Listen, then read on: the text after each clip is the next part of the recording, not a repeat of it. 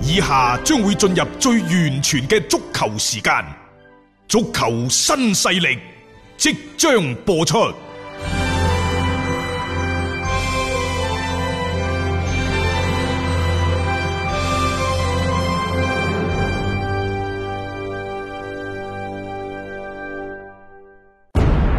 足球場，英雄地，幾多難忘時刻。攞翻住個波，從廣州太陽神到恒大富力，香港搞掂！從東較場驚天一射到亞冠加冕，從童話變成現實，從英雄變成傳奇。最偉大嘅球員，最不可思議嘅入球，勝敗之間只有一線，神奇之處，魅力所在，一比零啊，各位！只可意會，更可言傳。足球新勢力。各位朋友好，歡迎收聽今日嘅足球新勢力。喺琴日三月八號啊，女王節嘅時候，對於球迷嚟講就係、一個真真正正嘅比賽日，因為有曼市打比啦，有意大利國家打比啦，亦都有呢就拜仁啊、皇馬等等先後嘅出陣。但係琴日算唔算係強隊嘅受難日呢？嗱，拜仁慕尼黑未贏夠㗎。啊，係啊，係啫，皇緊緊家熟馬德里啊輸波噶，咁、嗯當然啦，就祖雲贏國米呢啲強強對碰就冇得講嘅另。當別論啦。啊曼聯同曼城邊個會強啲呢？就牌面嚟 講，肯定係曼城呢。係所以總體而言呢，琴日喺強隊嘅對面嘅得着會係 係啊比較唔多嘅錯嚇，嗯首先呢係曼市打比，曼聯二比零擊敗咗曼城，咁樣呢，其實係間接啊，又送多咗利物浦一程。嗯，打到目前為止，利物浦只要再贏多兩場足夠噶啦，就足夠啦。攞五分足夠噶啦嚇。嗯因為點解呢？佢而家係五十七分曼城，仲有十場賽事，十場贏晒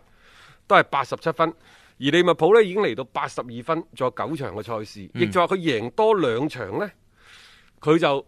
點都八追十唔到八㗎啦分，係啊，你就點都追唔到噶啦。嗯如果喺周中嘅補賽，曼城同阿仙奴，阿仙奴二零一九年未輸過嘅，各位喺聯賽嗰邊係啊嗯嚇，未輸過嘅，同埋以曼城而家咁嘅勢頭啊，周中嗰場賽事前景堪憂。嗯，亦就話一有啲咩疏漏，甚至乎喺呢個週末嚟緊嘅週末，利物浦對愛華頓嘅賽事當中，就可以係啊即係登頂成功。捧杯啊嚇，啲賽程嘅編排真係非常之有意 思，彷彿係天注定咁樣。就算係嚟緊嘅呢個禮拜，墨西塞德郡打比，利物浦未必一掃三十年之癢，偏偏呢，就再喺下一輪，即係三月廿一號嗰輪定嗯係廿二號嗰輪，對手係邊個啊？水晶宮。喺邊度跌低邊度爬翻起係啊身。，嚇當年謝拉特啊，佢哋嗰陣時距離嘅聯賽冠軍好近嘅時候，就係衰喺水晶宮嘅嗯即係除手咗中。驚天一滑嗰場之啊外，最後嗰場嘅三比三。係啊，我相信好多利物浦心誒球迷心裏面咧都係印象好深刻啊啊！咁啊，但係太公呢一排嘅球隊都唔錯，佢連續三場賽事全部贏 波，佢係利物浦第二啊，各位，佢呢三場賽事全部都一比零 嘅，啊太公真係有料㗎，佢係有料七啊幾歲啦。但係即係可能補咗補到咁上下咧佢又都夠啊放過你嘅，係啊唔出奇嘅嚇。好啦，咁啊講翻琴日呢場賽事呢，喺布陣嗰方面，蘇斯克查贏晒格調啦。嗯但係我都係覺得呢，呢隊曼城唔係我熟悉嗰隊曼城。點解啊？因為呢隊曼城出到嚟冇咩精氣神，嗯，彷彿呢，即係唔知自己上場踢波為咗乜嘢，你硬係會覺得啲球員懶懶散散、即懶係佢懶閒佢閒。腦裏邊好似係好空洞咁樣啊！如果講得即係話再誇張啲呢，啲眼神啊〜嗯即係比較無物嘅。你真係唔知佢九十分鐘，哇打完啦，打完就算啦咁樣。嗯嗯，即係其實嗱，即係可能呢啲同世界盃唔同，世界盃咧好多時候會即係一個個球員咁掃埋嚟，即係開場之前，你嗯會睇到啲眼神啊啊嗰啲唔係咩。其實琴日曼城啲球員啊，某程度上邊嚟講，亦都係雙目無神嘅。你睇睇，嗯少咗奇雲迪布尼，成隊波就似乎冇咗主心骨咁樣。嗯，無論佢係上洛迪高又好，上根道簡都好，即係呢兩個人啊，同利物浦嗰邊嗰班打仔嘅中場冇咩分別區嘅啫，。冇咩創造力嘅。即係話，如果成班波嘅靈魂人物係邊個？當然係格嗯迪奧拿啦，係咪？但係如果班球員唔俾力，咁你就要靠某些喺場上嘅主力嘅球員嘅佢嘅發發揮去係支撐成隊波咯。嗯但係好遺憾，少咗奇雲迪布尼嘅曼城，就真係唔係我哋熟悉嘅曼城。嗯再加上呢，你喺前邊，你誒、呃用呢一個啊科頓，嗯，佢有用科冇咩效果啊我感覺係佢用科頓去打右邊嘅前場，係咪一個好嘅選擇呢？呢、個奇兵即係格調拿係有心思嘅，係但係九十分鐘嘅賽事打落嚟，事實證明呢，呢一招嘅奇兵嘅佈置係非常之失敗。嗯非常之失敗。咁、再加上呢，即係話喺中間嘅布拿杜斯華，琴日又係夢遊全場，唔誒，呃特知別嗯係咪見到自己嘅嗰啲老鄉？老兄係即係大家都搬奴費南迪斯係 B 字頭 噶嘛，係啊，一個叫誒誒，班奴費南迪斯，班奴費南迪斯呢個係貝拿杜斯華，都係葡萄牙國腳即係一個我哋成日叫 B 費 B 費嚇，啊呢呢度個係普通話嘅 B B C B 市嘛，嗯係咯，係避席啊，哎呀，真係嚇，所以喺呢場比賽裏邊嘅正面交鋒當中呢，佢亦都只能夠係暗淡無光啊，反正曼城格調嗱就係嗰種嘢，係我人就係咁嘅人，我陣就係咁嘅陣。嗯，有本事呢，你就嚟打衝爆到我散晒亂晒。係唔得嘅話，如果你俾我接過嗰個場上嘅主動權呢，咁、嗯你就諗住俾我去遊論啦。呢個係以前嘅曼城，其實琴日嘅曼城，各位整體而言，控球率各方面，曼城好高嘅，曼城係超過百分之七十嘅控球率。特別喺下半場，哇，接近八成都有啊，有一段但係你有時間冇發現呢？成場波真真正正曼城創造出嚟嘅機會，嗯其實係唔多嘅。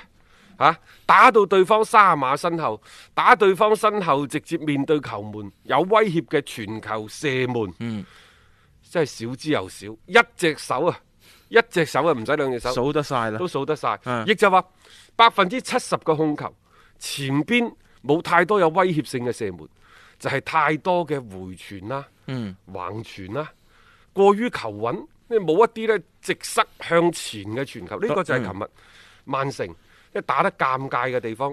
誒、我又諗翻起呢，就即係兩三年前嗰對利物浦，即係高普啱啱嚟嘅時候啊，即就係係咁㗎啦，圍而不破啊嘛，圍而不破啊嘛，因為點解佢圍而不破？佢冇人，即係喺巴塞格調拿用呢套陣容嘅時候，再唔得，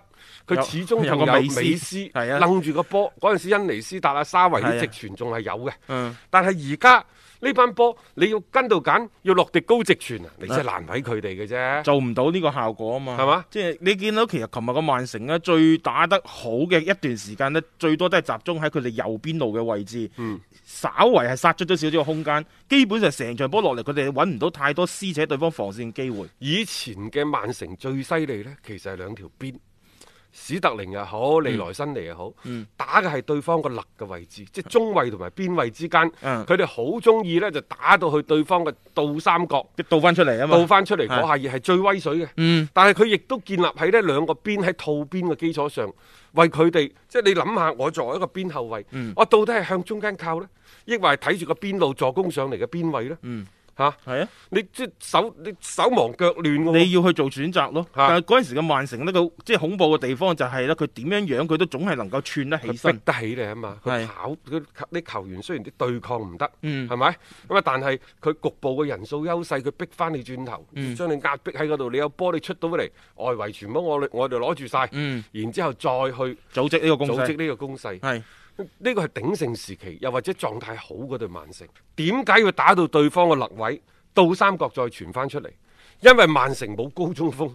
哦係啊，你如果兩邊刮啲高波嘅話。誒琴日開場階段試過幾腳啊，唔得㗎冇效果㗎。你要阿古路，你要史特靈嗰啲同對方一米九幾啲後呢衞強人爭所頭難啊啫，呢啲嚇上。利物浦同樣亦都有呢個情況，嗯，佢亦都輕易唔去傳波，因為中間冇一個點喺度。係啊所以中中間嘅中鋒，如果你唔配備一個強有力嘅，又或者係制空能力強嘅，又或者係即係箍到波嘅，嗯你嘅戰術嘅豐富程度就打咗好大嘅折扣。嗯，所以呢個就係曼城好頭痕，因為你只能夠係一招先食遍天，一本通書就讀到老。嗯，當點樣去破你啊？冇嘢嘅，屎桶陣，四個後衞唔夠啊，嗯擺五個，五個五個後衞唔夠啊，六個，六啊，六孖二啊，係啊，嚇、真係然六之後個㗎嚇再揾一啲速度、速擊、衝擊嘅速度比較快嘅球員，將個波打放你上嘅去身後。係咯，嗯然之後呢，就一係就前場嘅界外球、死球，博個角球，揾幾個去擁，將呢一個勝利呢係放喺個偶然事件嗰度。嗱，以前英超啲中下游球隊係咁樣打曼城嘅。嗯，而家英超啲中下游球隊就係咁樣打利物浦嘅，點解利物浦喺前邊嗰幾場賽事四場輸三場輸到手忙腳亂，輸到懷疑人生？就係搏命打你嘅身後，從呢一個嘅屈福特開始，到上一場嘅般尼茅夫，雖然般尼茅夫一比二輸咗，但係嗰場波贏得好嗯辛苦，好驚險。即係佢係個效果係有 嘅。般尼茅夫，不過啊嗯般尼茅夫嘅進攻屬性呢，就比屈福特強。係屈福特一睇到唔掂，轟一聲成扎人收晒 翻嚟。般尼茅夫一睇唔掂，誒再睇一睇先，誒佢就咁蹬一蹬，停一停，睇一睇，嗰下嘢就俾利物浦打翻骨轉頭。子裏邊嘅小雲家啊，呢個係啊，係 艾迪何維啊，所冇以辦法嚇。 即係講翻啊英超啲中下游球隊點去破呢幾個賽季，嗯即係曼城同埋利物浦對於英超嚟講都係巨無霸。嗯，點樣去破？其實佢哋係有辦法嘅，關鍵你嘅心態。擺得正唔嗯正？你承認自己落後，落後未必捱打喺球場上。係我哋再次強調，冇咩戰術，話先進、嗯落後。落後係總之贏波嘅嗯就係好戰術。啱用嘅，嗱嗯，你睇下琴日蘇斯查點解我話佢排陣排得好，排陣排得好呢？佢擺個三四一二出嚟啊！嗯，誒、應該講兩個邊，一個呢就係、雲比薩卡，嗯一個仲有呢就係阿啊嗰個個 B 威廉士，B 係威廉士，呢兩個其實收得比較後嘅，嗯，再搭上中間嘅連地老夫。馬古嗯尼，馬古尼同埋路基疏爾，咁、樣呢，其實基本上堵死咗對方兩個邊。嗯再喺中間，費特 啊，佢最近狀態好啊覆蓋能力好啊強啊，啊嗯馬迪呢兩個人，即係喺後防嗰度，無論係呢一個層次，抑或係覆蓋嘅範圍，嗯足夠噶啦。好啦，喺佢哋身前呢，放 B 費喺度先，嗯。係啊 B 班費嗯係啊，班奴費南迪斯喺佢身前，再利用馬迪爾同埋呢一個嗯丹尼爾詹士嗯丹尼爾詹士兩個人嘅速度，打嘅係咩啊？打嘅其實就係防反。嗯嗱，曼聯呢一招，佢今年啊雖然跌跌撞撞，但係佢嗰啲和波輸波更加多係嚟自於佢中下游嘅球佢隊更加主動嘅時 候，點解喺最近呢種情景少咗呢？即係對中下游啲球隊啲勝率高咗呢，嗯就因為中場嘅創造力上咗嚟唉，。有人梳你啦，啊開始嗯啊，B 費啊，費特啲狀態又好，有啲咁多呢，似乎係留前鬥後。去到一月底二月初嗰陣時咧，嗯成、班波嘅狀態自信就越打越好。咁但係其實佢對前六嗰啲球隊呢，佢、嗯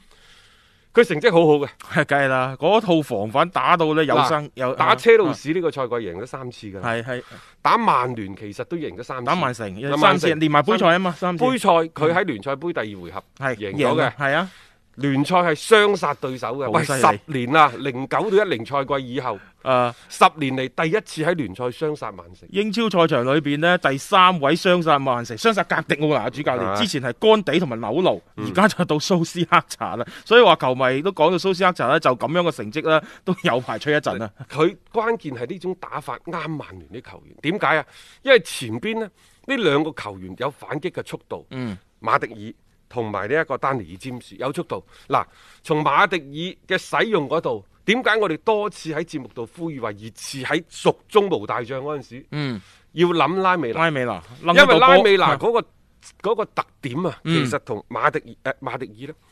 係有非常之接近嘅地方嘅。你楞住個波先，你係就算反擊都好，你都要等到後邊啲兄弟上嚟幫下拖搏下腳。係啊，你冇人下下就將個波放喺前面，第一個人咁樣樣，對方防起上嚟咧，相對簡單嘅吓。呢個三四一二，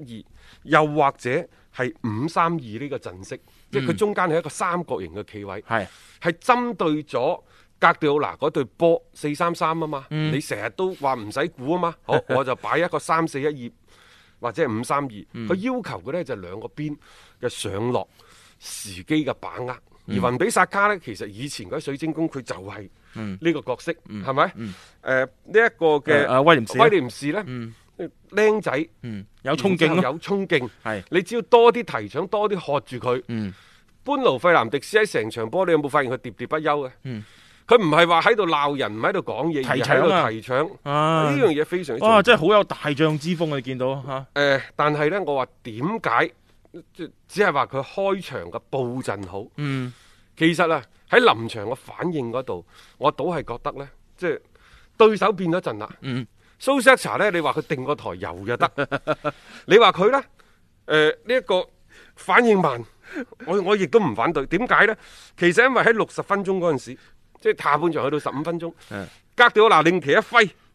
馬列斯換走咗貝拿杜斯華，係然之後前邊嘅加比謝薩斯你換走阿古路， 亦都換走咗阿古路，亦、就話佢哋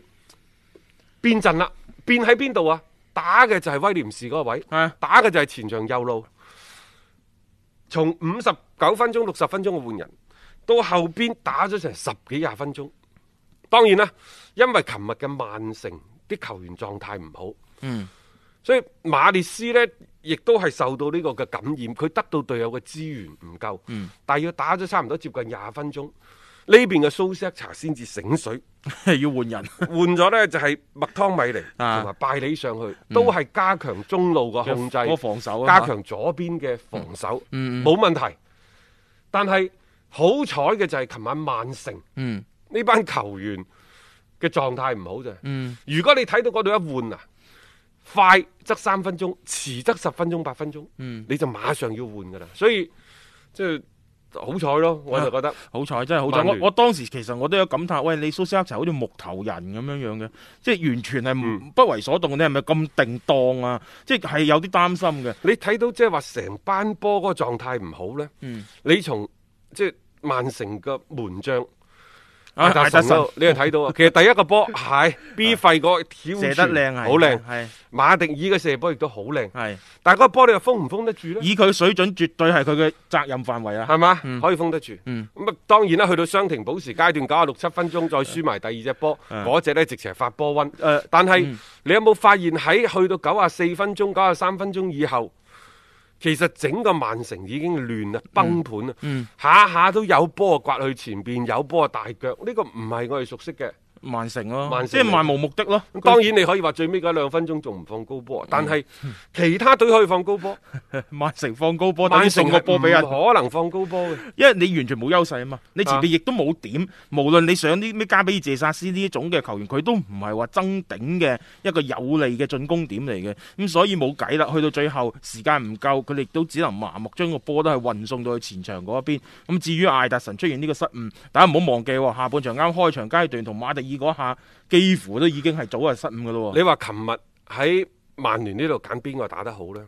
我都係覺得琴日連地老夫真係打得好。嗯，連地老夫啊喺後防啊，頗有啲一夫當關，萬夫莫開周圍嘅感保覺留啊佢。吓啊，佢琴日係即係保位嘅意識，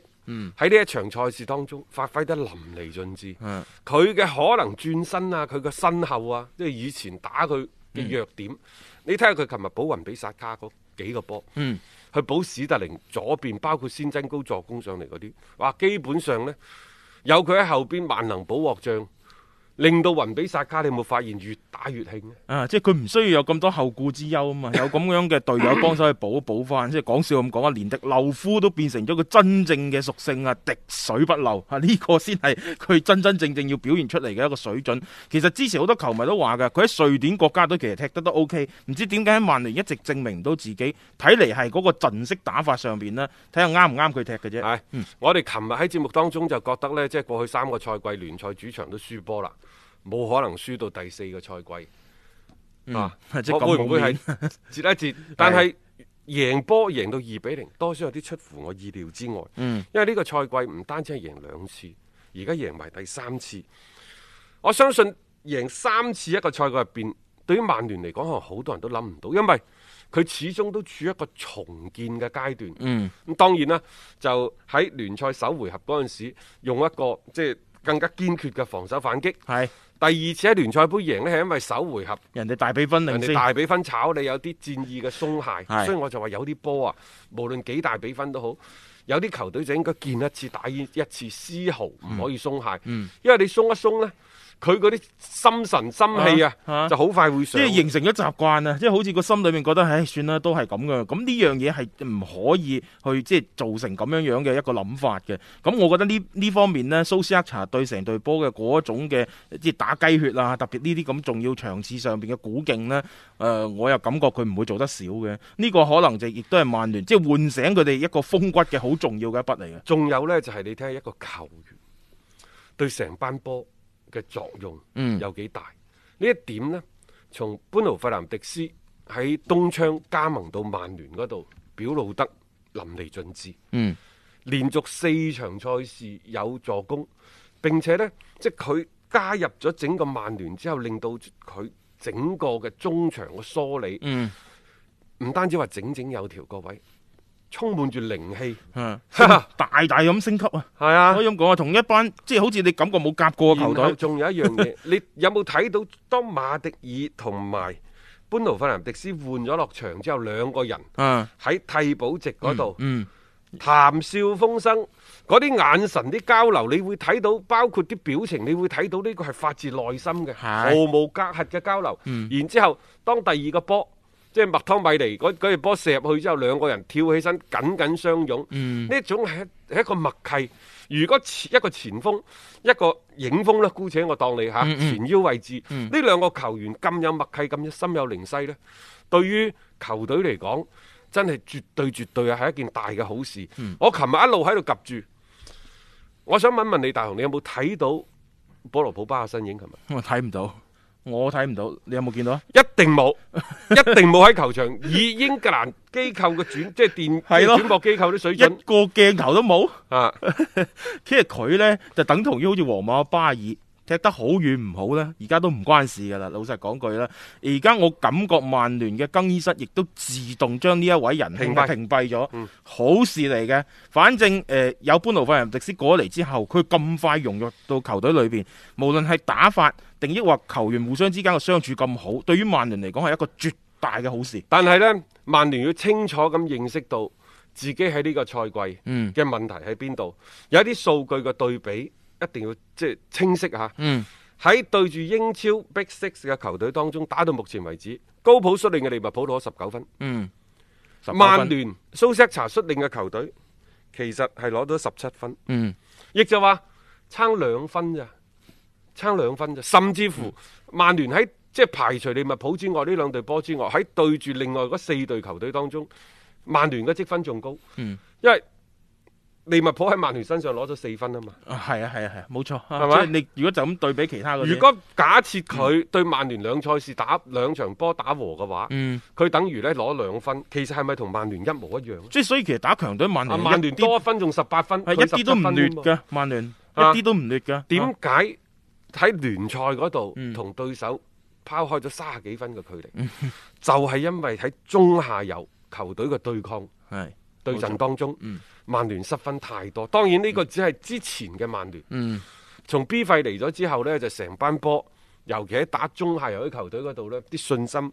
係越嚟越強。誒進攻有辦法啊嘛，咁再 令到其他嗰啲點誒、呃即係激活翻。咁我覺得而家嘅曼聯呢，係叫做過咗嗰一陣呢，都比較艱難嘅一個日子啦。即係起碼佢哋而家揾到成個嘅方向，呢、個係非常之重要嘅。但係嚟緊呢啲賽程都幾艱難㗎，因嗯為下一輪嘅賽事呢，佢哋就作客打熱刺㗎啦。呢個係爭四路上嘅直接對 話。對於輸紅咗眼嘅摩連奴嚟講，誒、但係第一回合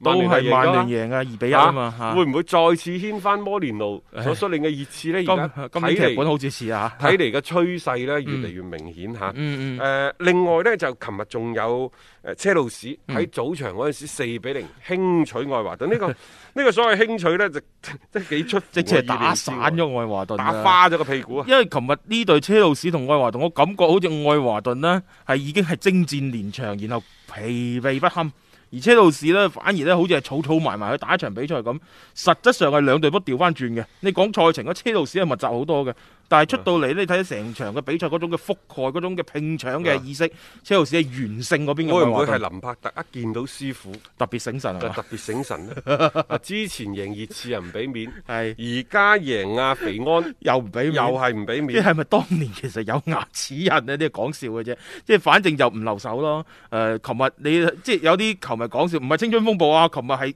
咩最美夕陽紅啊，啊即係咩係啊 韋利安啊、基奧特啊嗰啲又企翻晒出嚟咧。咧去做貢獻嘅，並且個個都有波入。啊好嗯嘢啊啊，韋利安、基奧特，包括柏度，真係咪最一尾個即車路係士三寶，車路士三路。系啊，好啊，咁啊，反正就佢喺關鍵時候裏边贏到呢啲比賽呢，對穩固翻前四嘅位置係有好大嘅幫助嘅。即係呢個係林柏特佢可能都某程度上面，每一次去到一啲幾關鍵嘅比賽裏边呢，都有好表現，亦都係咁樣嘅原因。嗱，車路士呢就喺琴日誒、呃前日爆咗啲料出嚟嘅。嗯，當然呢個就唔係車路士爆嘅，係英格蘭啲媒體爆嘅，就話呢，車路士對巴塞嘅門將迪史特根有興趣，並且呢打算要喺嚟緊嘅下窗同迪史特根傾下。嗯，傾掂咗就出手啊嗯向巴塞羅那報價。啊、具體嘅情況呢， 等下翻嚟，我哋再同大家去八一八呢單嘢嚇。